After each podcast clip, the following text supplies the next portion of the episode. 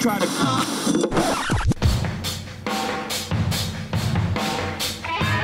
Fora da caixa. Fala galera, sejam muito bem-vindos ao segundo episódio do podcast Fora da Caixa. Meu nome é Murilo Breder, sou analista de ações aqui da Levante Investimentos e nesse podcast, nesse segundo episódio, eu passo a bola aqui pro grande Eduardo Guimarães, que estava presente no, no primeiro episódio. A gente comentou time Brasil, CVC, enfim. Fique à vontade se quiser revisitar. Agora ele conversou com Luiz Alves e Paulo Valassi, gestores da Versa Asset, um papo bem bacana. Fiquem à vontade aí para aprender e escutar sobre investimentos. Valeu, um forte abraço e bom podcast. Fala galera, eu sou Eduardo Guimarães, eu sou especialista de ações aqui na Levante e é um prazer aqui receber os convidados Luiz Alves e o Paulo Valassi, eles são gestores da Versa Asset. Né, Luiz aqui é amigo, participou aqui de vários eventos com a gente na Levante lá desde o início aí nesses dois anos e a gente vai falar aqui de mercado, investimento em ações, obviamente, né? E falar aqui de alguns calls, né? Algumas recomendações, claro, fora da caixa. Então, para começar, né, Luiz e Paula, se apresentem aí, falem um pouco do fundo, né, da, da Versa, qual que é a estratégia aí de vocês e qual que é mais ou menos o tamanho de ativos sobre gestão. Prazer receber vocês aqui na Levante. Destaques da semana. Prazer é nosso, obrigado aí pelo convite mais uma vez de participar aí do, do podcast e dos eventos de vocês. É, só vou fazer um parênteses antes, que você falou que a gente vai falar de recomendações, mas a gente não é recomendação, a gente só vai comentar algumas coisas que a gente acha interessantes, mas não são recomendações de investimento. É, o nosso, eu e o Paulo somos cogestores lá da Versa, nós somos uma equipe de quatro cogestores, é, mais um estagiário e um economista e a gente divide a bolsa em setores, então cada um fica responsável por alguns setores. É, e o Paulo é o especialista no setor de, de agrícola, que a gente tem uns investimentos bastante interessantes. Eu sou o responsável pelo setor financeiro e de utility, mas vou falar do setor de imobiliário, que a gente também gosta bastante. E a gente lá na casa temos é, quatro fundos, que são três estratégias diferentes. E até nesse momento que a gente está gravando aqui, o mercado está azedando legal, né? Tá um, um mercado feio. E nesse momento dá para ver bem a diferença entre as nossas estratégias. Né? Então a gente tem um long only que está azedando junto com a bolsa, porque ele é um long only sem derivativo, sem short, sem nada, uma carteira comprada em ações. A gente tem os long bias, que nesse a gente tem liberdade para ficar tanto mais exposto na compra quanto neutralizar o fundo. E nesse momento a gente está neutro, então a, a, o fundo está performando bem, apesar da queda da bolsa.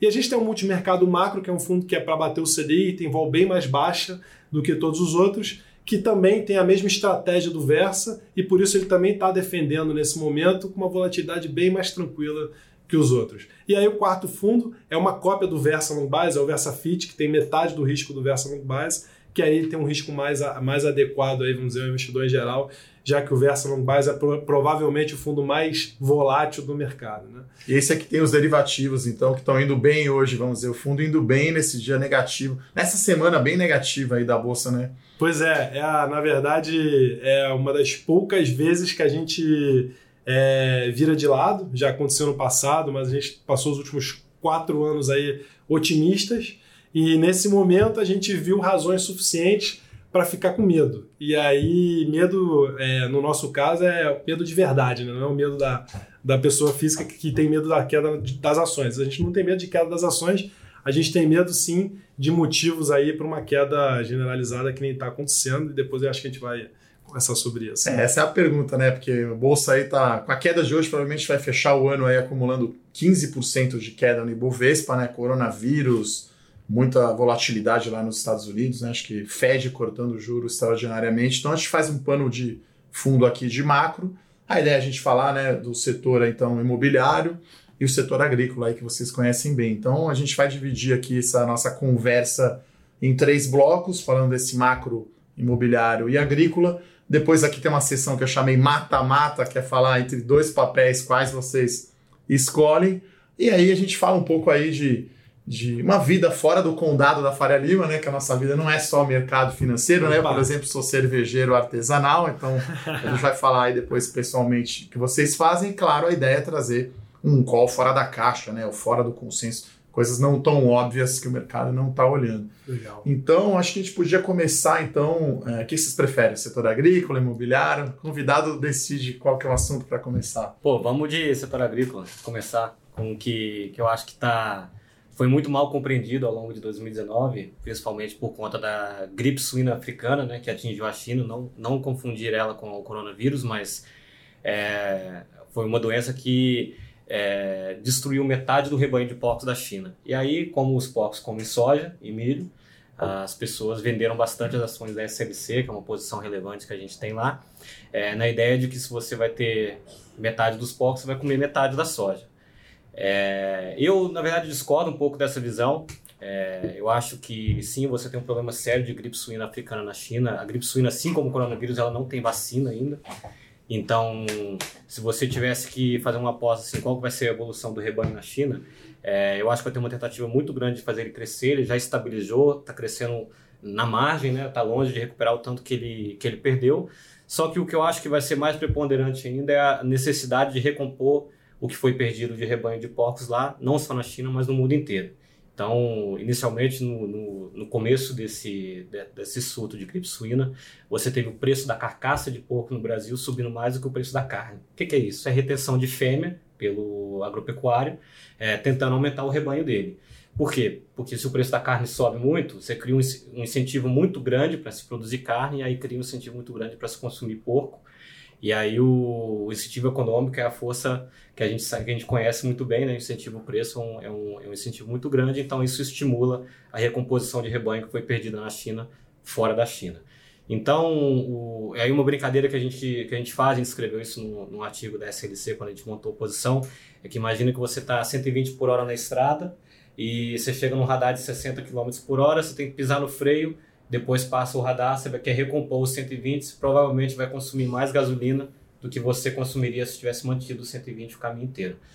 Então, quando a gente vê. Pô, é... Paulinho, tu tinha que estar tá dirigindo a 60 o tempo todo, né, é, né, cara? Tinha que estar a 60 o tempo é, todo. Não tem radar lá não, pô. Exatamente. Então, é, para ilustrar o ponto de que provavelmente você, nesse processo de recomposição de rebanho, você vai consumir bastante soja.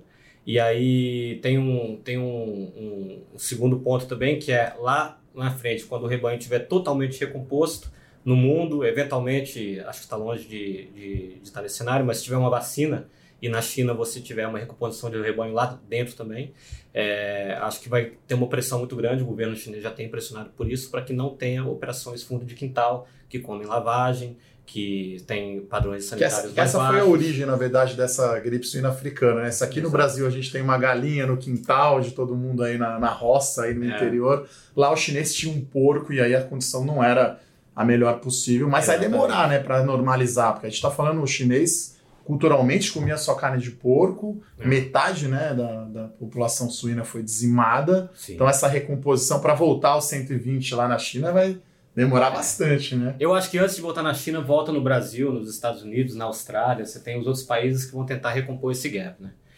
Então, quando, quando teve a queda das ações da SLC por conta da, da, da gripe suína, a gente é, olhou esse vetor de geração de valor que a gente gosta, que é um vetor que vai provavelmente ajudar a receita dela, se você enxergar como a gente enxerga essa recomposição de rebanho. E, e a SLC é uma empresa, para quem conhece o setor agrícola, deve é, saber que a SLC provavelmente é o melhor fazendeiro do mundo. Né? Isso não, não é um exagero. E aí, padrões... só, só para o pessoal que está escutando, a CLC, então, ela produz as commodities agrícolas, né? Então Isso. é um call indireto, né? Porque imagino que a China seja um dos maiores compradores né, de soja e milho brasileiro. Correto. E aí ela produz esses produtos né, para vender é. tanto no mercado interno, Brasil, quanto exportação. É isso. Né? Correto. Né? Soja, milho, algodão, predominantemente exportação e China é o maior comprador das commodities. Então, essa recomposição de rebanho vai consumir muita soja, vai ser bom para a receita da SLC. E, e, quando a gente fala de qualidade da empresa, né, assim, se comparar o padrão de produtividade da SLC com o resto do Brasil, ela é melhor. E se comparar o Brasil com o resto do mundo, o Brasil é melhor. Então, por isso que eu digo que ela provavelmente é a melhor fazendeira do mundo. Então, outra coisa que eu acho que, que ficou um pouco mal percebido pelo, pelo mercado é que a SLC ela tem um, um land bank, ela tem um, um portfólio de terras onde ela planta as, as, suas culturas. Esse portfólio de terra ele, ele valorizou muito desde que a empresa foi fundada, lá na década de 70. E se você colocar o retorno que ela gera plantando e colhendo soja, milho e algodão nas terras e também vendendo as terras maduras que ela foi desenvolvendo ao longo de décadas, esse é um negócio que dá um retorno sobre patrimônio de uns 15%. Então, o pessoal está acostumado a olhar só a atividade de plantar, colher e vender soja, milho e algodão. Esse tem um retorno relativamente baixo, uns 7%. Traz a segunda metade do business e você tem um business muito bom que está um retorno de 15% e, e para uma empresa que está enfrentando esses vetores de geração de valor que a gente acredita que são muito fortes. É um prazo bem longo aí no caso, né? Para essa questão da venda de terras, né? Sim. Aí você pega uma terra lá super longe, uma fazenda mais, vamos dizer, no bom sentido, abandonada, até arrumar a terra, né? Que é mais ou menos também o que faz falando do setor, né? A Brasil Agro também tem esse Sim. modelo, né? Sim. Os players seriam então a CLC, Terra Santa, São Martinho, mais açúcar, né? Mas. E, e Brasil Agro, esses são os players aí. Isso, esses são os, os principais de, de- do setor agrícola aqui no Brasil. Você mencionou a Terra Santa, por acaso a Terra Santa também é uma posição que a gente tem lá na, lá na gestora.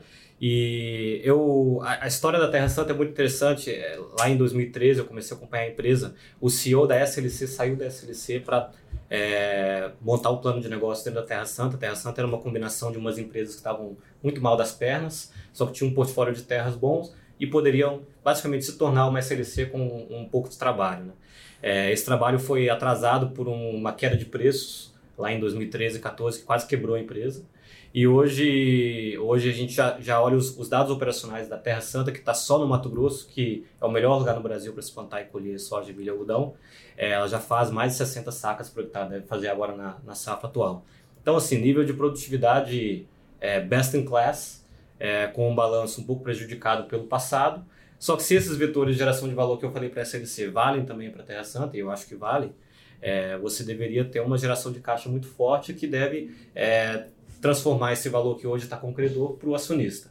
Então, a- enquanto o normal do setor agrícola é negociar seis, sete vezes EV/EBITDA, né, que é o valor da empresa é, total, a dívida mais as ações sobre o que ela gera de lucro operacional caixa, é, a Terra Santa hoje está três vezes e meia. E é muito. Qual que é a alavancagem, dívida A líquida? alavancagem é, é bastante alta, assim, tem, tem algumas formas de você olhar, né? Se você colocar só a dívida que está no balanço mesmo, em torno de cinco vezes, colocar a dívida com o fornecedor é até acima, de- até acima disso. Então é uma empresa bem alavancada. Só que bem alavancada, muito barata, e o ano passado ela gerou praticamente 40% do market cap dela em caixa. Então, assim, quando você tem o, quando o componente do valor da empresa, o market cap, que é o valor das ações, é muito pequeno, qualquer melhora que você tem no balanço, no resultado operacional, isso representa muito para o acionista. É um free cash flow yield muito bom, então. Muito né? O que bom. ele gera de caixa versus o valor de mercado é. Exatamente. Exatamente. com um detalhe, né? Que se a Terra Santa vender um bocadinho de terra, ela resolve o problema da dívida. né? Exatamente. Porque o controlador não quer vender terra, mas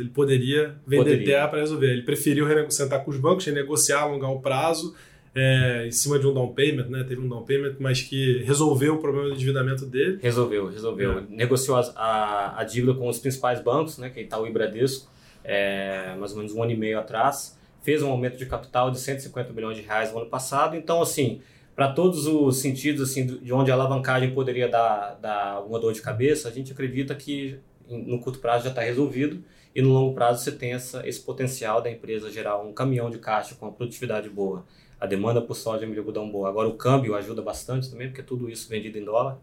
É, então o retorno da empresa deveria melhorar, deveria desa- desalavancar e o acionista vai passar a ver o, o valor que a empresa que hoje está empacado no credor. Né? No caso da Terra Santa é mais small cap, então, né? Um valor Sim. de mercado baixo. né? O pessoal gosta bastante aqui de small caps, né? Eu tenho uma Sim. carteira aqui na Levante e esse é o qual realmente fora da caixa mesmo, Terra Sim, Santa, né? exato. Bem Exatamente. fora da caixa. Bem fora da O cara usa o dinheiro, então, por enquanto, para desalavancar, né? Ainda não é dividendo e não é tanto crescimento, né? Tem um Zero pouco, crescimento. Tem um componente de venda de terra, um pouco de melhora de mercado e desalavancagem. É, a venda de terra, eu gosto de, falar dela, por, não está no plano de voo da empresa de vender terra no curto prazo, mas caso ela encontre um cenário de estresse, a, a, a ação está negociando muito abaixo do valor líquido justo das terras hoje, é avaliado pela Deloitte, avaliado por, por esses independentes. E se ela vier precisar vender terra, ela vai monetizar muito mais do que está precificado nas ações hoje. Então, então ela, ela resolve a dívida e, e, e passa a ter um, um valor que antes estava escondido na terra, passa a ser caixa. Aí, aí fica meio difícil você justificar uma empresa negociar abaixo do valor de caixa dela. Abaixo do valor da terra, dado que tem uma Você não sabe se ela vai vender a terra ou Se não. vale ou não. É, beleza, até entendo, mas se, se de repente aquela terra vira caixa, aí já fica uma questão muito mais tranquila de você atribuir valor é, justamente na ação. Então, é, eu- é, a gente vê o plano de contingência para o pior cenário é um plano bom, é um plano que vai gerar valor. Então a gente se sente um pouco protegido na. na É um setor pop, então agro é pop, você diria então, se fizer uma cesta aí com as ações, né, basicamente Brasil Agro, CLC, São Martinho, até Cozão um pouco, né, enfim, não é tão... vai bem, né, quer dizer, você diria que esse é um call mais, como a gente fala, é, bottom up, ou seja, de baixo para cima, você escolhe uma empresa lá que é, que é fora da caixa, a Terra Santa, ou você acha que é um call mais macro, não, o setor tá bom por conta de China, por conta de dólar, você acha que é mais bottom up É, ou começou, top com, down? começou com, com um call top-down, né? Uma coisa que eu esqueci de falar aqui é que no, no meio do, do auge da crise da gripe suína, a gente estava também olhando a primavera mais chuvosa da história nos Estados Unidos, que levou à quebra da safra lá, isso foi importante também. É, e também um trade war que estava favorecendo a soja e milho brasileira contra a americana. Então, teve momentos aí, hoje tá, já está menor que isso, mas teve momentos aí que a soja estava brasileira negociando a 20% de prêmio para a soja americana. Isso na história você não encontra. Geralmente é, negocia a desconto, porque o frete aqui é muito mais caro, né? Então você tem que levar em consideração se o cliente for pagar o frete, ele tem que pagar menos pela soja. É, mas o, esses 20% de prêmio é uma coisa que ajuda muito também. Então é, virou, começou um call top-down, China, Estados Unidos, trade war, é, quebra de safra lá impactando aqui, e a gente escolheu as melhores ações para capturar esses ganhos. A São Martinho ela é um, e, a, e a coisa é um pouco diferente porque é, é, é bem, bem ligado ao setor é, de açúcar e etanol. E, e aí os drivers top-down são, são bem diferentes do que o, os drivers de, de soja, milho e algodão. Hoje a gente não tem nenhuma posição no setor de açúcar e etanol. Legal, acho que deu para ter uma boa visão aí do setor agrícola, acho que é um call bem diferente esse, hein? Mas só fazendo um parênteses aqui, aquela coisa que nós sempre falamos, né, para o pessoal quando está investindo, perceber o diferencial competitivo das empresas, né? E aí você pega, esse, nesses casos de, do setor agrícola, é, são empresas que estão aonde o Brasil é, de fato, o melhor do mundo, né? É, acho É que são difícil. dois setores, né? Acho que é papel e celulose, que é o custo caixa mais barato do mundo, e fazenda, né? Quer dizer, o que mais Exatamente. tem aqui é terra para fazer agricultura, né? E aí a gente tem também a Embrapa, né, que pô, faz um baita Sim. trabalho de melhora de yield das, das, das culturas todos os anos, que faz com que a gente seja muito competitivo no setor agrícola. Né? Então é, é aquela coisa, tá onde o Brasil é melhor. Mas né? na bolsa não é muito pop, né? Quer dizer, é, é, né? esse papel, imagino que CLC deve ser do índice, Terra Santa não, quer dizer, ainda Sim. representa pouco, né? Não é um setor muito hot, vamos chamar assim. Não né? é. é muito difícil de compreender o negócio. Eu acho que isso assusta muito o investidor. Tem aquela coisa da safra, né? Eu tava olhando um pouco o Brasil Agro, fui a alguns eventos, quer dizer, aí não é comparável, você tá pegando um, EBI um ano para É. frente, é um negócio meio. o O cara resultado resultado tem- 21 já esse ano. É, o resultado tem uns efeitos contábeis assim que se você tentar olhar no detalhe assim, você fica meio louco para tentar entender. Mas acho que depois de alguns anos acompanhando esse setor, eu consegui isolar o que que é noise, né? Por exemplo, os ajustes de é, ele tem que marcar o mercado, o, se o preço da soja cair nos Estados Unidos, ele tem que ma- marcar para baixo o estoque dele, mesmo o estoque dele tendo esteja vendido mais caro. E aí você olha isso no resultado fala, Pô, primeiro não entendi, mas parece ruim. Aí depois que você já está acostumado que não, a empresa já vende o negócio muito antes da safra começar. Hoje a gente estava discutindo que para a safra 2021, que vai ser come- começar a ser plantada em setembro de 2020, colhida ao longo de 21, ela já tem mais da metade vendida a dólar bom, a preço de soja bom. Ou seja, qualquer impacto de coronavírus que seja concentrado em 2021, né, que eu acho que é até 2021 é seria o limite para quando tem alguma vacina, alguma coisa assim, é, a empresa está redeada. Então, é, a gente, quando, quando você aprende um pouco do setor, se acostuma um pouco com os termos e, e com o fato de ter uma safra diferente do calendário, você começa a ver que esse negócio ele, de fato é muito bom. Se você atribuir o valor da terra, você vê que pô, 15% de, de ROE é o que todo mundo gosta na VEG, né? Então, é, É, pô, VEG o pessoal pergunta bastante, aliás. então, né? assim, a gente, a gente fica um pouco, um pouco sem, sem entender por que, que não atribuem esse valor total para a SLC. Tem, tem duas outras coisas que eu queria dizer sobre a SLC que é, que, e agrícolas aqui no Brasil no geral, que é, ah, nos Estados Unidos você já não tem mais hectares marginais para se crescer produção. Os Estados Unidos é o maior produtor de soja, dependendo do ano, né? Tem ano que vira o segundo quando tem uma queda lá. O Brasil é, concorre com ele entre o primeiro e o segundo. É, e lá você não tem como crescer mais área. Aqui no Brasil você tem muita área para crescer ainda. Então, a gente, quando olha, pô, se daqui 10 anos você voltar a ter crescimento de consumo na China, de consumo de soja, porque está consumindo pouco, o rebanho está crescendo, etc., esse, essas toneladas novas de demanda vão ser atendidas por quem tem área para crescer, quem tem área para crescer é o Brasil. É, outras coisas também, a Argentina agora colocando, é, já tem 30% de tarifa de exportação para produtos agrícolas, agora cancelou o registro de exportação porque estão planejando aumentar mais ainda a tarifa de exportação. A China tem uma tarifa de importação de 25% na soja americana. Então, assim, parece muito difícil você achar ruim para agrícolas brasileiras de soja, milho e algodão, é, e principalmente para a SLC e para a Terra Santa, o cenário atual. Bom, tentando ver um pouco o lado do risco, ia deixar essa parte do coronavírus e desaceleração na China no final, né? Mas quando a gente fala de commodities, né, não é igual, obviamente, minério de ferro, petróleo, aço, né, enfim. Mas e aí, essa crise da China, quer dizer, isso impacta bastante, né?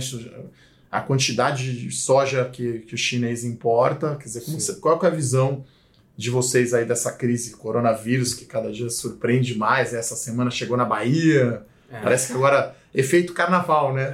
É. Quem for em bloco deve estar já preocupado aí e tal. Como que vocês veem essa questão, né, macro mais China para o setor agrícola e para o fundo como um todo, né?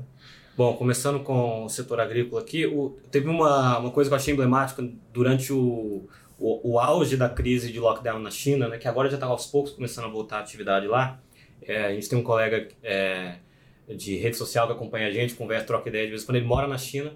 Eu perguntei para ele assim: ó, se chegar um problema de, de abastecimento aqui no Brasil, produção caindo, etc., é, você acha que vai faltar comida? Vale a pena fazer estoque? Aquelas conversas de maluco, né? Conversas de apocalipse. Ele falou: cara, a única coisa que não faltou aqui foi comida. Então, é, no final das contas, as pessoas podem. É, os, os, os home builders lá na China pararam praticamente todas as obras. É... Ninguém anda de carro. Ninguém é. anda de carro. Venda de automóveis nas, nas primeiras duas semanas de fevereiro caiu 92%. Então, assim, tudo pode cair menos consumo de comida, né? Porque senão as pessoas vão morrer não, não por coronavírus, mas de fome. Sim. Então, eu, eu preocupo menos com isso, é, principalmente no, no, setor agrícola. E é o que eu falei antes, que é, a não ser que tenha a quebra de contrato, né? Porque, assim, metade, mais de metade da safra 2021 para a SLC já está vendida. Então, isso, isso me preocupa menos. No geral, o coronavírus, é, a gente lá na Versa acho que está com uma visão um pouco mais negativa, né? um pouco mais, mais é, amedrontada, porque se você olha os níveis de... O estoque de doentes no mundo hoje, é, ele vem caindo nos últimos dias. Porque na China você tem um slowdown, no, no não está mais crescendo tão rápido o número de infectados, Aqueles que tinham sido infectados antes estão recuperando, né? Alguns morrendo ou recuperando, então o estoque de doente cai. É, e fora da China, a base de infectados é muito pequena. Né? Hoje, 19 mil e meio pessoas estão infectadas fora da China. Três dias depois, era 12.700. Então, esse número ele cresce muito rápido. Ele está crescendo em torno de 15, 20% ao dia. Se você fizer uma projeção geométrica disso, eu acho que isso é o, o cenário verdadeiro, tá? Eu acho que isso não vai acontecer, isso são números hipotéticos, mas é só para dizer o que, que, seria o pior caso, caso não tivesse quarentena, não tivesse restrições, não tivesse medidas como colocar o pessoal para trabalhar em casa, fechar a escola, etc. Se não tivesse isso, poderia imaginar que essa progressão geométrica continuaria, e se isso continuar, tem alguns infectologistas que falam que é, são os que são mais bearish, né, mais, mais amedrontados também, falam que pode atingir 30%, 40%, 70% da população. Um certo exagero. Digamos, um número aqui que é. o pessoal estimou um milhão e meio de pessoas contaminadas no Brasil. Assim, até apostamos um almoço lá que não vai ser, enfim. Um é, milhão e meio no Brasil. Acho que vai, cara. Se, um milhão se, e meio. Se não tiver quarentena, se não tiver quarentena, não tiver restrições que, que como, como tá agora, eu não vejo motivos para achar que o crescimento fora da China dos infectados seria diferente do que foi nos últimos 10 dias. Uhum. Então, assim, a base, você tem duas pessoas infectadas hoje, elas vão infectar cada uma três pessoas no, em, em um período é, é, de, acho que não sei quanto tempo, mas elas infectam três, cada pessoa infecta três pessoas se não tiver isolada, né? Uhum. Então teve um. É, se você ficar 15 minutos na frente de uma pessoa contaminada, batendo papo com ela, você pega. É. Se você ficar uma hora aí num raio de, não sei, acho que são 3 metros da pessoa, você pega também. Então o negócio é. o, ponto, o ponto que eu acho chave no coronavírus é que está todo mundo discutindo a taxa de mortalidade, se você tem que se preocupar com isso. E não, de fato não. Você não tem que se preocupar é, com a taxa de mortalidade, a taxa de mortalidade é baixa, aparentemente é igual a uma taxa de mortalidade de uma gripe qualquer. E o problema são dois, na verdade. O problema é que ela é muito infecciosa e o segundo problema é que ninguém tem anticorpo para isso. Então todo o problema está no primeiro surto. Vai, vão ter outros surtos, só quando tiver um segundo surto, que é no próximo inverno, provavelmente, boa parte da população que se infectou já vai ter anticorpo, então a propagação vai ser mais lenta. E também o ciclo aí para ter vacina é mais ou menos um ano, então depois de um ano tem vacina. E aí o problema não é as pessoas morrerem pelo coronavírus, o problema é esse surto de infecção causar um colapso do sistema de saúde que é o provável. Então a gente estava fazendo umas contas ontem lá, por exemplo, que o SUS tem 300 mil leitos. Esses 300 mil leitos estão ocupados. O Brasil tem mais ou menos 6 milhões de pessoas acima de 70 anos de idade. Se você imaginar que aquele pior cenário que o Paulo falou, 30% da população pega, daria 1 milhão e 800 pessoas acima de 70 anos de idade, que é o grupo de risco. Se, dessas, se, se desse grupo de risco 20% for parar no hospital, já são aí. Já não cabe lá. Já, já não cabe um SUS, sendo que o leito do SUS está ocupado. Então é o problema grave é um problema de gestão de saúde pública. E aí a única forma de você impedir o colapso do sistema de saúde é você manter as pessoas trancadas em casa que foi o que a China fez, é o tal do lockdown, que aí você diminui a taxa quarentena, de infecção, né? Fica... quarentena. E não é que você vai parar as infecções, mas diminuindo a taxa de infecção, você dá vazão ao sistema de saúde para tratar as pessoas. E aí que vem o problema econômico. Ah. Quando você tranca as pessoas em casa, as pessoas param de consumir, né, de forma geral. Hum, Param de ir ao cinema, param de É, viajar. a Itália cancelou para até a semifinal da Copa da Itália. Quer dizer, o jogo Exatamente. foi cancelado, ou o jogo com o Japão com o portão fechado, enfim. Então, Sim. aí você vai ter, então, o que a gente está vislumbrando, é, que fez a gente ficar mais é, defensivo nesse momento, quando surgiu o corona. E é engraçado porque raramente o mercado dá uma chance dessa. Que eu não sei se o pessoal lembra, mas teve o lock-up da China no dia 20. O coronavírus surgiu em dezembro, a galera não ligou. Ah. Teve o lock-up da China dia 24 de janeiro, Pós ano novo lá. pós ano novo chinês, o S&P emburacou. E quando o S&P emburacou do lock-up, a gente, a gente tomou um susto e falou, então esse negócio aqui é, não é tão bobo assim, né, quanto parece. E aí, depois disso, o S&P voltou a subir e fez novas máximas. Isso é uma das oportunidades raras do mercado, que normalmente quando o mercado decide que o negócio é brabo, vai numa, numa toada só. E aí isso aconteceu porque a galera estava focando muito na China. E quando a gente começou lendo, estudando, a gente falou, pô, a chance disso se espalhar pro resto do mundo é 99%, não vai ficar contido na China. E é aí que a gente tomou a decisão de se proteger. E o, e o ponto é isso, o que a gente vislumbra é que vai ter um choque de demanda brabo. Então, a gente já viu, que nem o Paulo falou, a venda de carros na China cai 90%. Diminuiu a gente- poluição lá, né? Esse é um indicador, né? Um satélite mostrando a poluição, se as indústrias estão trabalhando ou não, né? Então, e aí a pergunta é: quando isso atingir todo o resto do mundo e você tiver um choque de demanda em todo mundo, o que, que vai acontecer com as empresas alavancadas? Porque aí como é que vai ser com a relação desse cara com o banco, com o debenturista, quando ele passar, sei lá, um trimestre com o EBITDA perde, com o EBITDA negativo, Sim. provavelmente, a receita muito baixa. Então daí você pode ter algum desarranjo do sistema financeiro, mas posto isso, a gente não acha que é um evento estilo 2008, não. A gente acha que realmente é, é um evento é, de cauda longa, um evento raríssimo. Assim, eu, na, na minha geração, nunca vi um evento desse, é a primeira vez. E aí, o que acontece é que a incerteza aumenta de tal forma que investir fica muito arriscado. E quando investir fica muito arriscado, o que você tem que fazer é diminuir o risco dos seus investimentos. Então é por isso que a gente diminuiu, esperando aí um momento de é, mais tranquilidade para voltar a alocar. Isso em todos os fundos, não só o que tem derivativo com proteção. No geral, vocês diminuíram a exposição dos fundos. Mesmo o nosso fundo long only, que não faz derivativos, não faz venda descoberta, não faz nada, ele é só uma carteira de ações, mesmo nesse fundo a gente aumentou o nível de caixa dele, que girava em torno de 0 para 25%. É bastante. hein? Esperando aí- bastante, então. A gente, na verdade- fundo, né? Na verdade, a gente não precisou vender porque a gente teve um aporte que a gente não fez o, o- a alocação. Entendi. Mas era a ideia foi, foi uma coincidência, a gente falou, bom, já que esse dinheiro entrou agora, esse dinheiro não vai ser investido por enquanto. Deixamos lá separado esses 25%. Mas posto isso, é, a- essa crise nos parece uma oportunidade para investir em ações. E por enquanto esse caixa vocês não estão indo às compras, né? Porque a bolsa agora, enquanto a gente está falando, tá 98 mil, 97 não, mil não pontos. estamos a gente a gente estava brincando que o que está acontecendo agora é a promoção do cartão de crédito ali, né? Para você pagar à vista em vez do cartão eles te dão um descontinho. Ainda não é o Pag Pag 2 Leve 3. Sim. Na hora que chegar o Pag 2 Leve 3 a gente vai vai com tudo. Então é a gente tem alguns triggers para desmontar essa proteção que é primeiro a proximidade do verão que é onde os casos vão naturalmente começar a diminuir. O segundo é você ter o lockdown nos Estados Unidos que eu acho que é quando você teria a maior queda do S&P.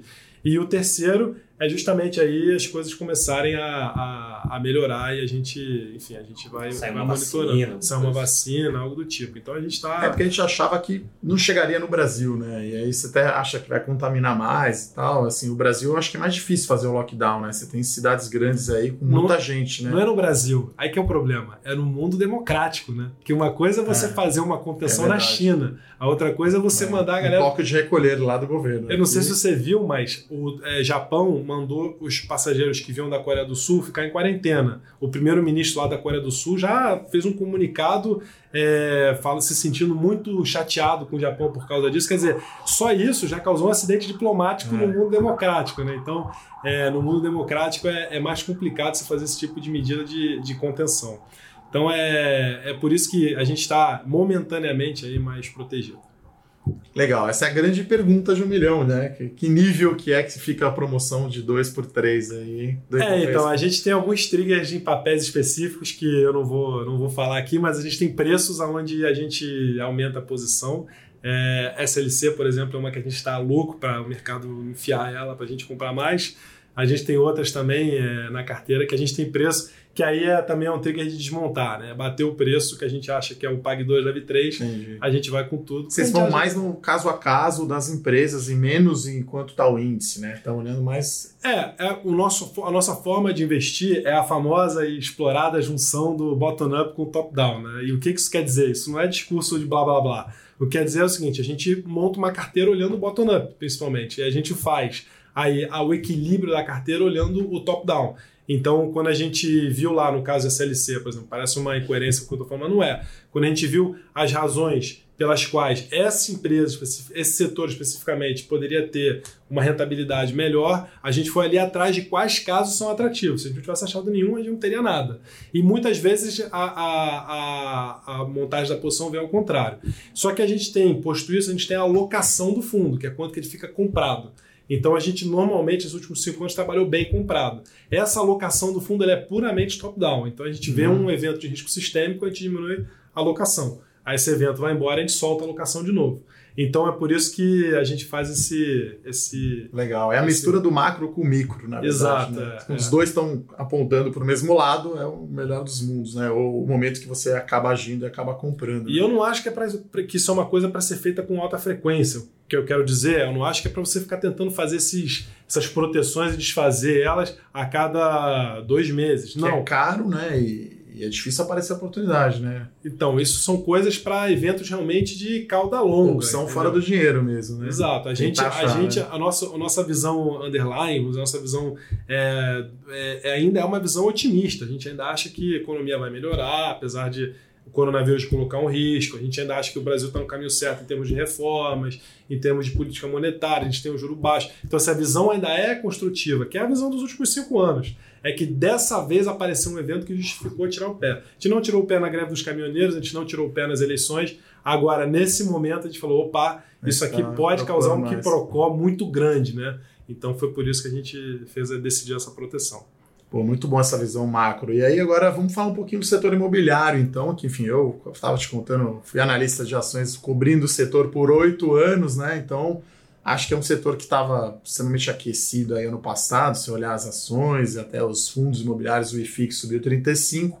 Né? Qual que é a sua visão, principalmente, acho, de propriedades, né? Acho que não vamos falar tanto aqui das home builders ou construtoras, falar mais das empresas de renda, né? Propriedade de renda. Qual que é a sua visão? A É, visão de legal. vocês. É, a gente tem carregado um investimento grande nesse setor, a gente gosta muito desse setor nesse momento, porque é aquela combinação que de repente chega lá, né, um alinhamento de astros. Então você tem, é, você teve nos últimos anos é, uma queda do preço dos aluguéis em função da crise, o que é, startou um movimento que impulsionou um movimento que chamam de flight to quality, né? que são as pessoas saindo de escritórios menores, onde você tem uma laje menor, um escritório, um prédio velho, onde você tem um gasto de condomínio muito mais alto, para um escritório novo, bom, uma laje única, onde você tem eficiência de laje, por incrível que isso existe. Então, quando você tem uma laje linear aberta, você consegue alocar melhor as pessoas. É muito melhor. A gente está passando isso aqui na Levante, né? A gente tem cinco salas aqui no escritório, enfim, estamos gravando aqui, a janela está em outra área, enfim, acho que colocar realmente todo mundo na mesma laje faz uma diferença grande. Exatamente. Você consegue diminuir a tua metragem quadrada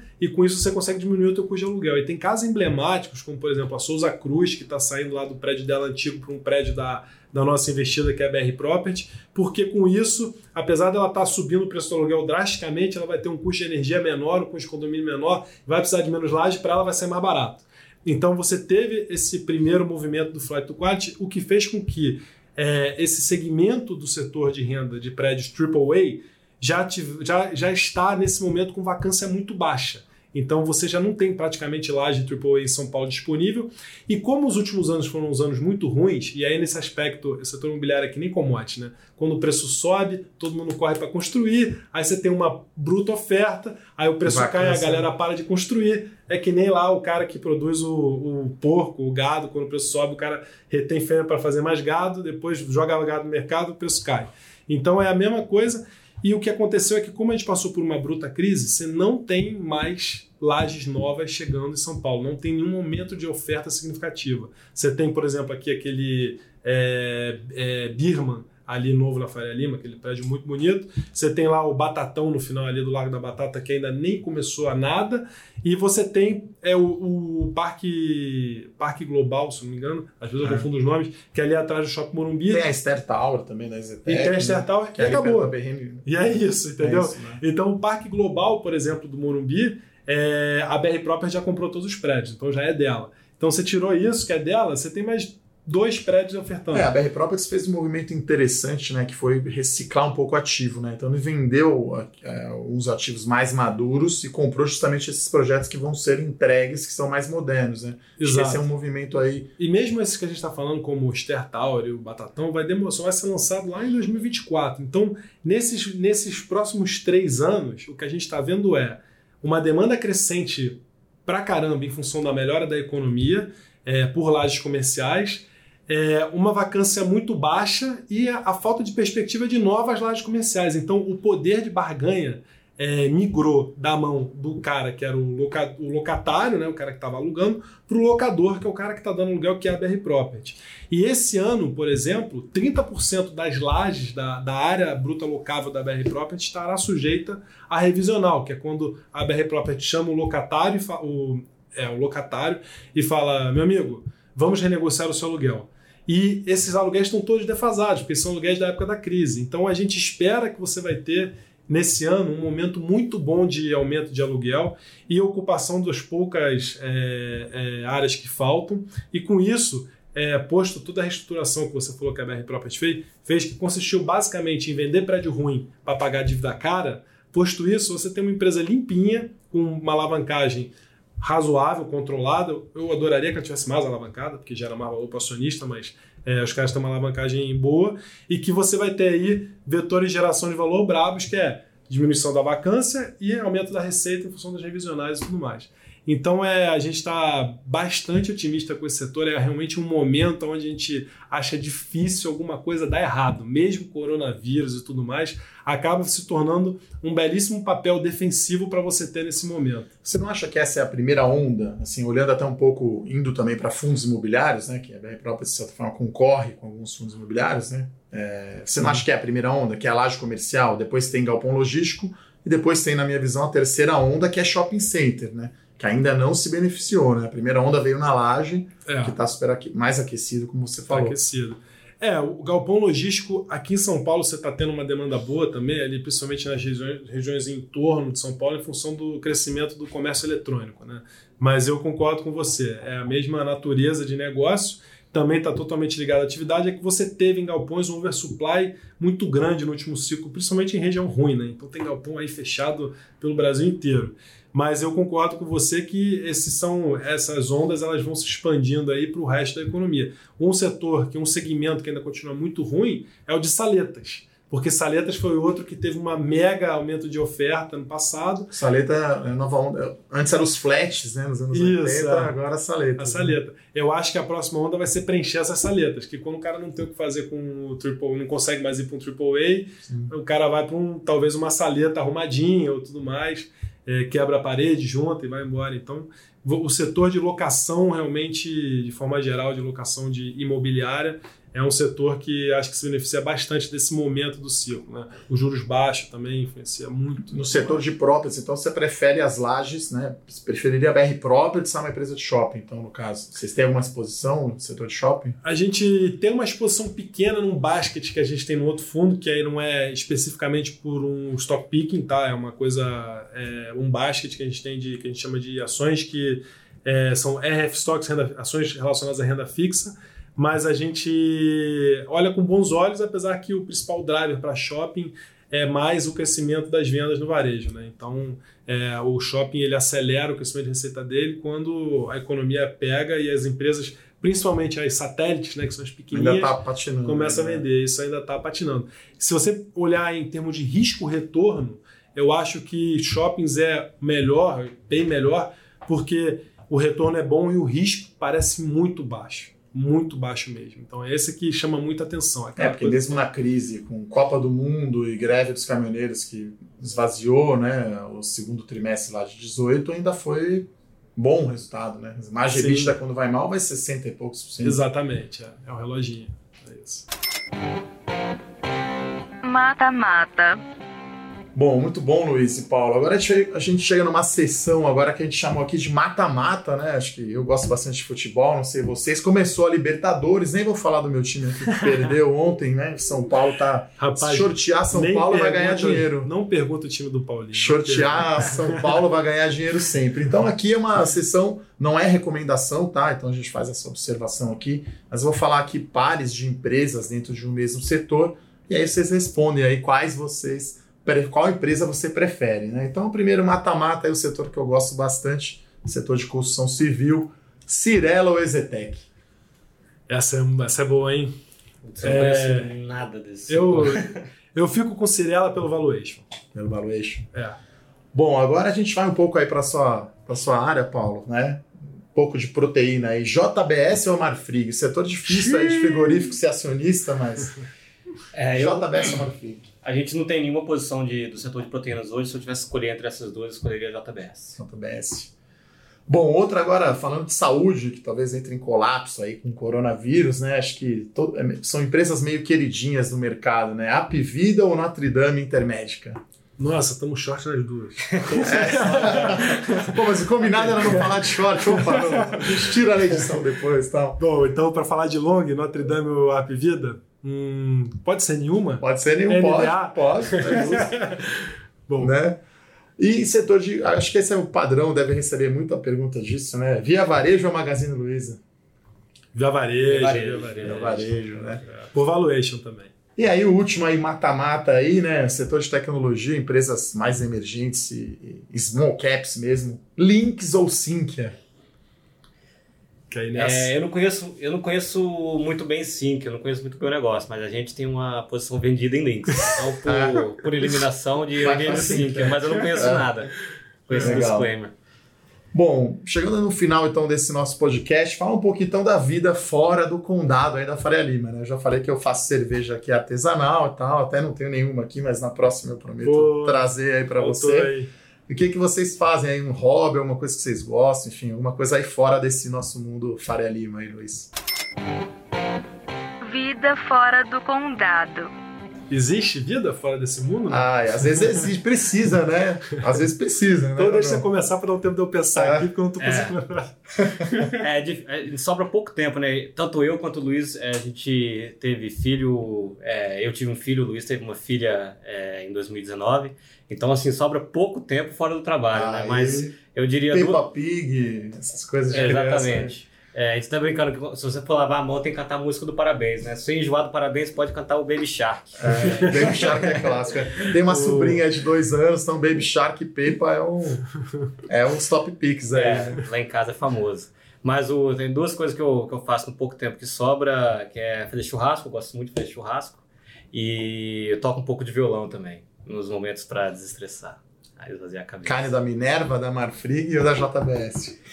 É, é, na verdade, é o que tiver com preço melhor da É, qualidade, a gente escolhe na É hora. justo, é justo. E É. você, Luiz, conseguiu pensar em alguma coisa aí? Eu, Consegui que- eu lembro que pensar. você falou da bike, que você queria achar, um bike fit e tal. É, então esse é um hobby, realmente. Eu, eu adoro andar de bike desde moleque. Agora eu boto minha filhinha na, na cadeirinha e vou embora.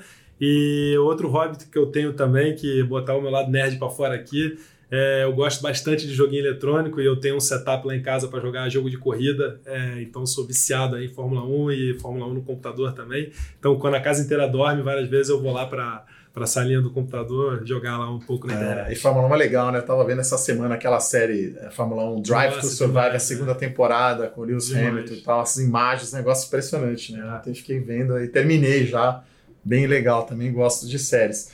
Bom, e por último, vocês já falaram, né, de um call fora da caixa, que é a Terra Santa, então, não sei se vocês podem falar, né? A gente tenta aqui nessa, nesse podcast trazer ideias diferentes, fora do consenso, às vezes até contrárias, vamos dizer assim, né? Em time, né? Não tanto em estratégia. Então, cada um fala um call aí fora da caixa, um setor ou uma ação. Call fora da caixa. Precisa ser long? Pode ser short. Pode ser short? É, hoje a gente tem duas posições vendidas no setor de celulose, é, esse papel celulose, tanto a Clabin quanto a Suzano. E eu vou, vou lembrar até um ponto que você mencionou mais, mais cedo, que, que é parecido com o setor agrícola, que as empresas do setor celulose elas têm um, um baixo custo, porque as árvores nascem é, e desenvolvem muito mais rápido aqui no Brasil do que no resto do mundo.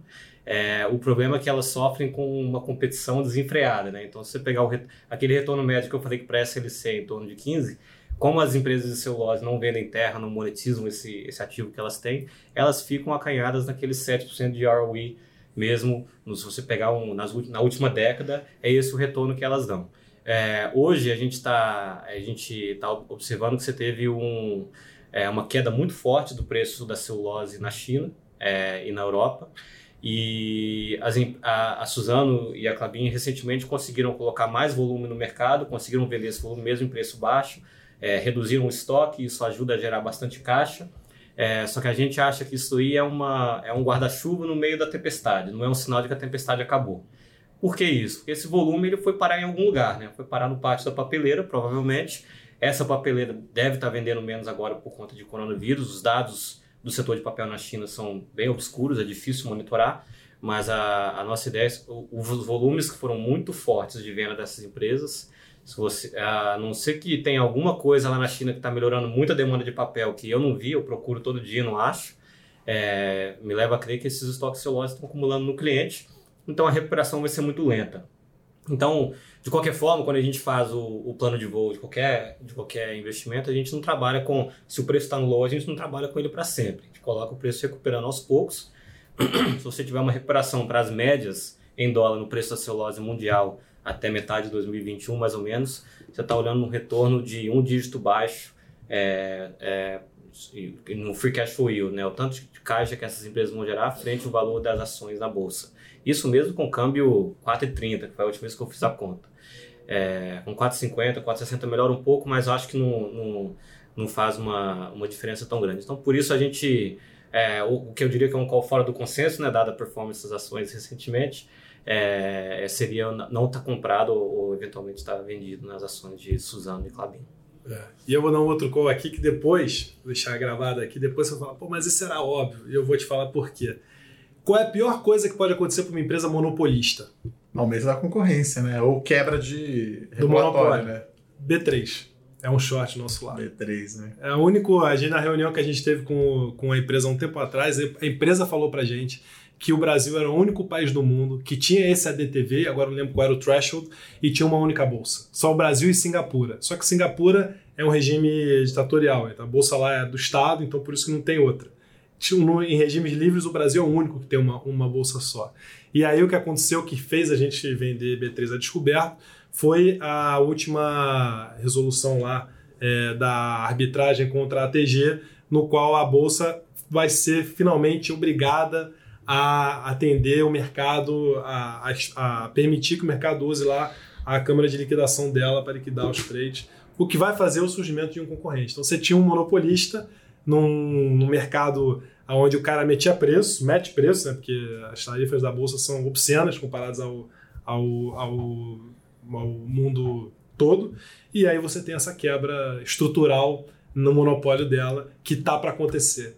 Então essa daí eu acho que é daqui é uma um questão tempo, de tempo, né? Daqui a um Essa- tempo é- fala, é- pô, é- era óbvio Essa isso. eu concordo, a B3 teve na nossa carteira as melhores ações por valuation, por essa questão, mas talvez leve um tempo. É uma grande estatal, né? Quer dizer, eles soltaram, eles soltam um fechamento mensal lá pelo dia 15 do mês, quer dizer, como uma empresa privada demora tanto para fechar, né? Quer dizer, a gente está gravando, saiu hoje só o balanço né, da B3, né, no dia 5 de março. Então, nessa eu concordo, em Suzano eu concordo, Clabin menos, não porque eu trabalhei lá, porque é uma outra vamos empresa, né? Esse é um assunto para um outro podcast, mas a, a Clabin faz produtos totalmente diferentes da Suzano, né? Eu diria que 90% dos produtos não tem nada a ver com a Suzano, é a base florestal, é claro, mas é diferente. Mas a Clabin, enfim, fica, fica assunto para outro podcast, porque queria agradecer muito a presença, então, do Luiz, Al- Luiz Alves, grande Luiz, e o Paulo Valassi, da Versa Asset. Esse foi o nosso primeiro episódio do podcast Fora da Caixa. Pô, muito obrigado e vamos fazer mais vezes, né? Gostei bastante aí do nosso bate-papo. A gente agradece. Pô, muito obrigado. Só convidar que estaremos aqui. É isso aí, valeu pessoal. Então, muito obrigado, um abraço e até a próxima. Tchau, tchau. Falou, valeu. Fora da caixa.